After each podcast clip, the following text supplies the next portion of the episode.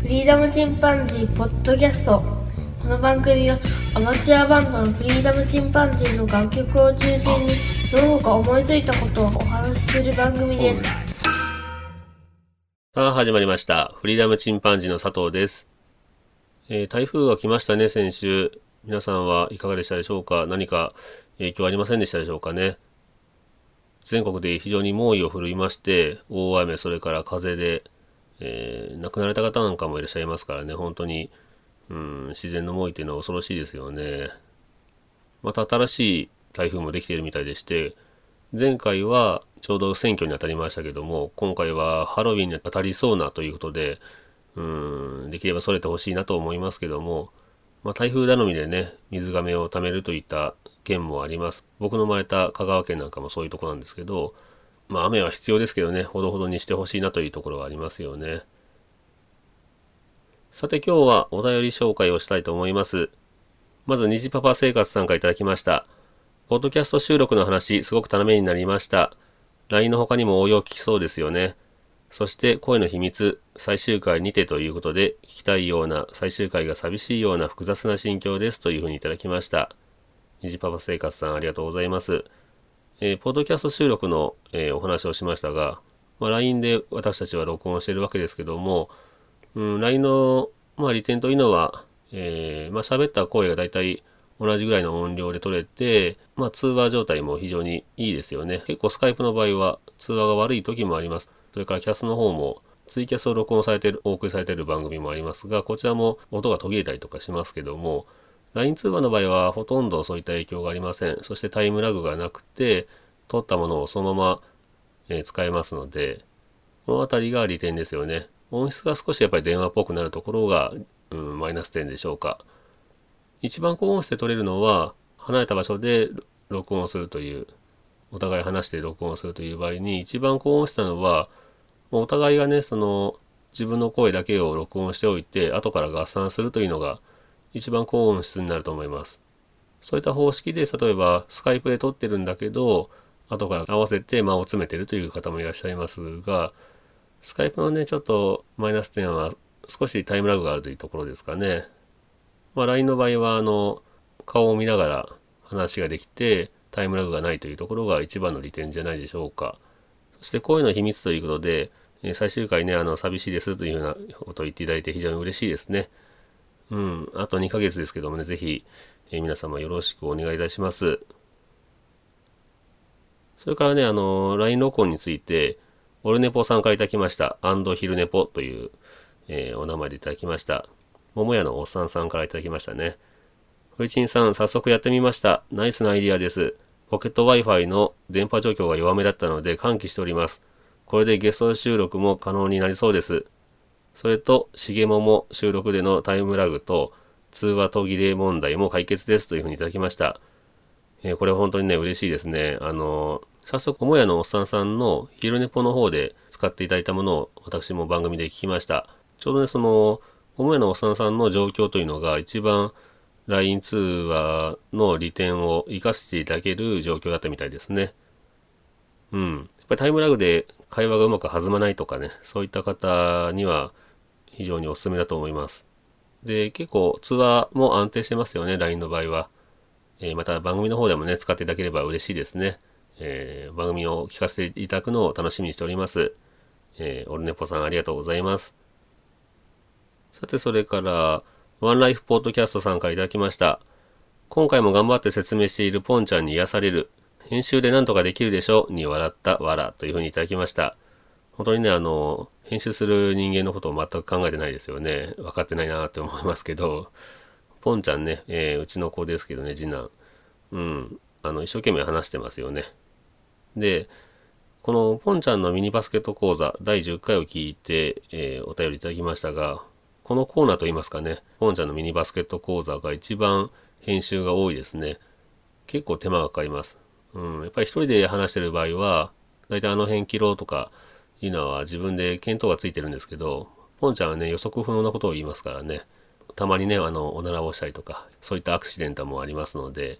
えーなかなか編集が大変な回になっております。えーお便りありがとうございます。それから、金熊さんからいただきました。こちらはね、えっ、と、画像のみでいただいたんですけど、私が、えー以前お勧めしました、那須正元さんの僕らは海へという本を読んでいただきまして、その後ね、あの、The End of the World という短編集もお勧めしたんですけども、こちらを購入したよというので、写真を送っていただきました。ポプラ文庫から出てるみたいですね。ポップなね、ジャケットになってますね、こちらは。僕はハードカバー版を持ってるんで、全くその単行本のタイプは初めて表紙を見ましたけど、これはこれで非常にいい感じですね。ぜひまたあの読んでご感想ありましたら、えーお便りください。キングマさんありがとうございます。それから、ワンライフポッドキャストさんからまたいただきました。大原美術館はクラボーの社長が建てた日本初の西洋美術館だったんですね。いろいろ勉強になりました。なんか朝ドラになりそうなお話ですね。美観地区はたまに行きますが、歴史などを知るとさらに楽しいかも。ありがとうございますというふうにいただきました。えーそうですね。あの、意外とね、岡山の方ですけどね、ワンライフポッドキャストさん。意外と知られてませんからね、こういったことを知ると、また楽しいかもしれませんね。虹パパ生活さんからもいただきました。倉敷美観地区は2回くらい行きました。子供も大きくなってきたので、また行きたいですね。倉敷といえばマスキングテープなんかも有名みたいですね。鴨居という会社みたいです。MT っていうブランドかなというふうにいただきました。そうなんですね。あの、鴨居さんという、えーハエトリ紙の会社の、えーまあ今の主力商品こちらなんかもしれませんね。マスキングテープというと今非常にブームと言いますか、まあ女子力高い方非常にうまく使っていらっしゃいますけども、岡山ではやっぱりあの種類が豊富ですよね。ご当地ものもありますのでぜひ買われてみてください。で、倉敷ですけども、もともと倉敷地というのが語源になってます。幕府のための武士の集積地のことを倉敷地と呼んでいたようで、これはあの倉敷だけではなくていろんなところにあったようなんですけどもね、そのまま地名として残っているというのが、まあ、倉敷の特徴ですけども、こうやってね、本当に美観地区がきれいに残っているというのは、住んでいらっしゃるね、地域住民の方の努力ですよね。ぜひね、また、虹パパ生活さん行ってみてください。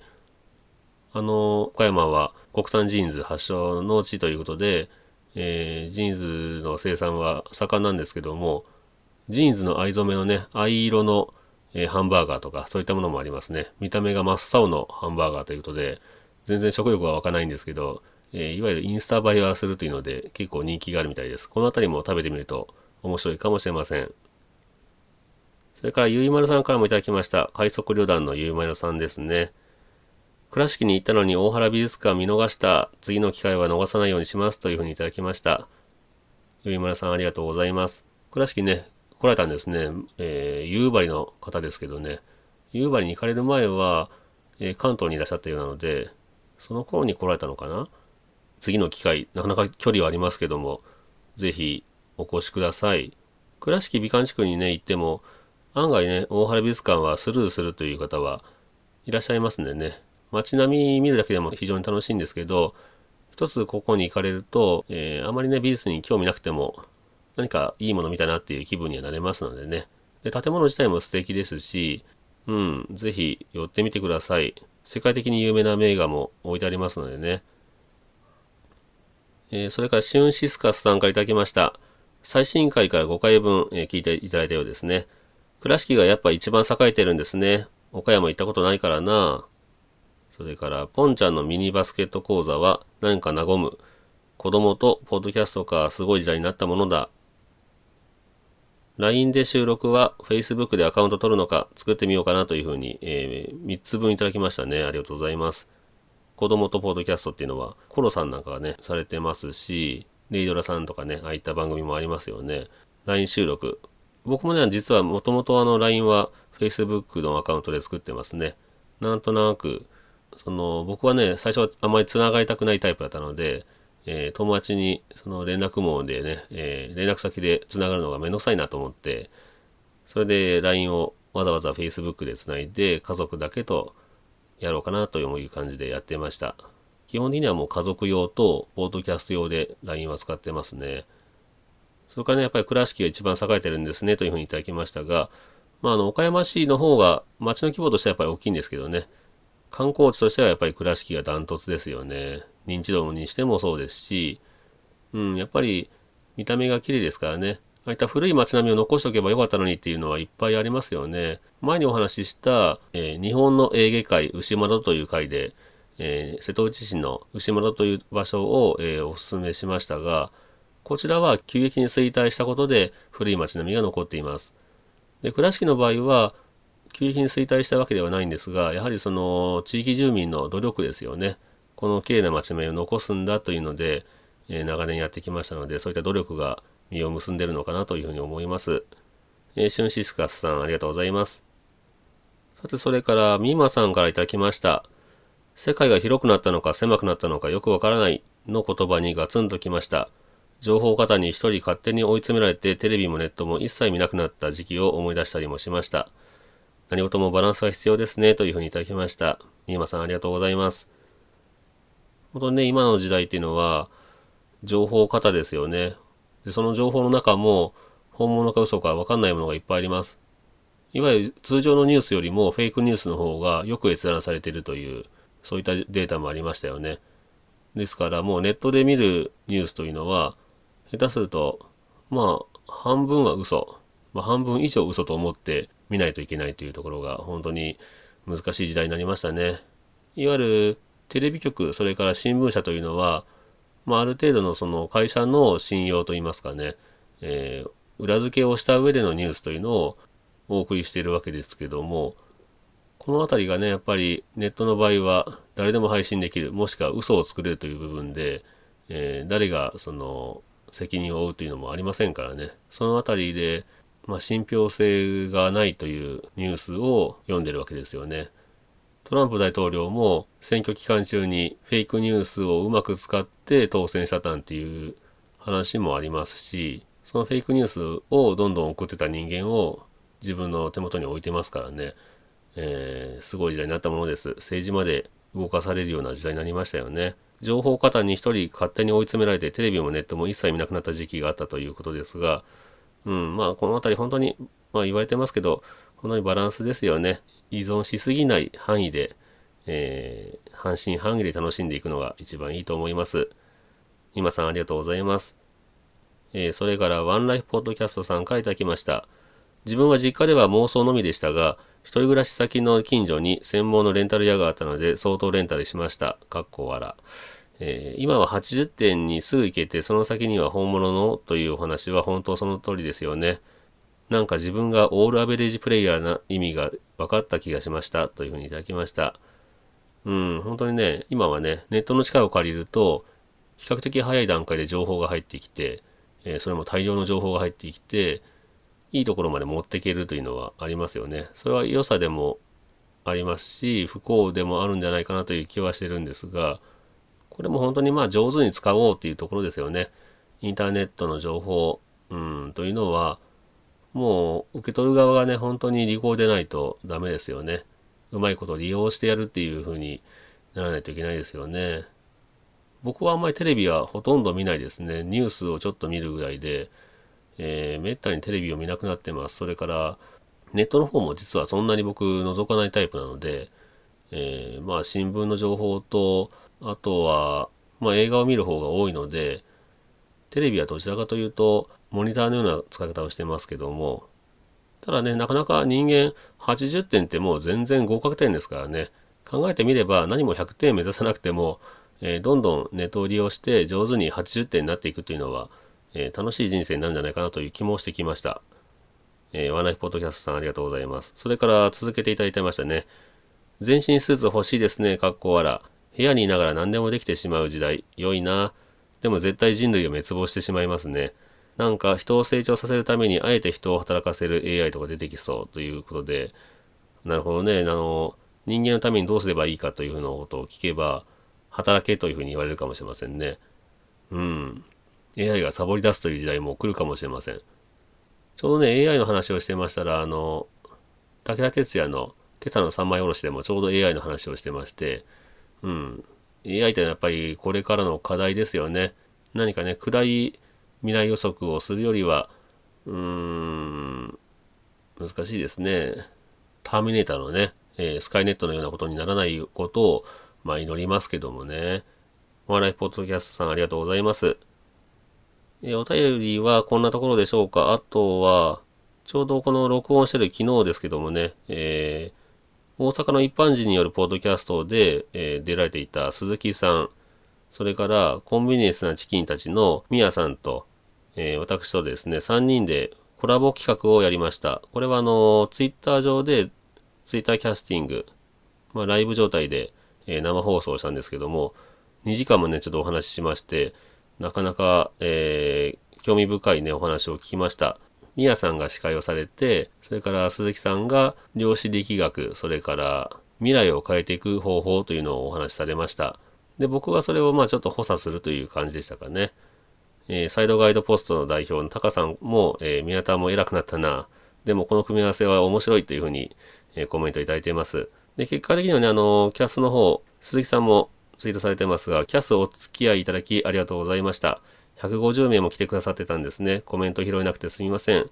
お聞き苦しい点、内容が難解な点あったかもしれません。後日コンビニエンスのチキンたちで配信されますので、興味があればぜひというふうに、えーコメントされてます。びっくりしました。150名ですね。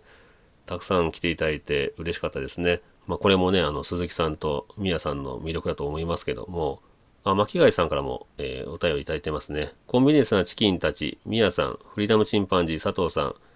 WSUC 会長鈴木さん、昨日から本日にまたぎ、大変お疲れ様でした。そしてありがとうございました。というふうにいただきました。巻貝さんもね、こういった、内容に興味がございましたでしょうか。他の方もね、いろいろとつぶやいていただいてます。うん、あのー反響いただいてよかったですね。僕もすごく興味があった分野だったので、えー量子力学のお話、非常に興味深かったですね。こちらの方は、コンビニエンスなチキンたちというポードキャストで、まあ、すぐじゃないかもしれませんが、えー番外編という感じでお送りされると思いますので、皆さんもご興味ありましたら、ぜひそちらの方、えー聞いてみてください。ということで、今日はこんなところで終わろうかと思います。えーまた皆さんもね、ぜひ、えーお便りください。あの、サイレントリスナーの方にも感謝してますけども、やっぱり、えーメールをいただけるとね、非常に励みになります。うん。あの、お便りいただけると、頑張って配信しようかなという気になりますのでね、ぜひお送りください。メールアドレスは、えーローマ字でフリーダムドットチンパンジーアットマーク gmail.com フリーダムとチンパンジーは予測変換でも出てきますので、えーフリーダムと打って予測変換で探していただければ、まあ、チンパンジーも出てきますので、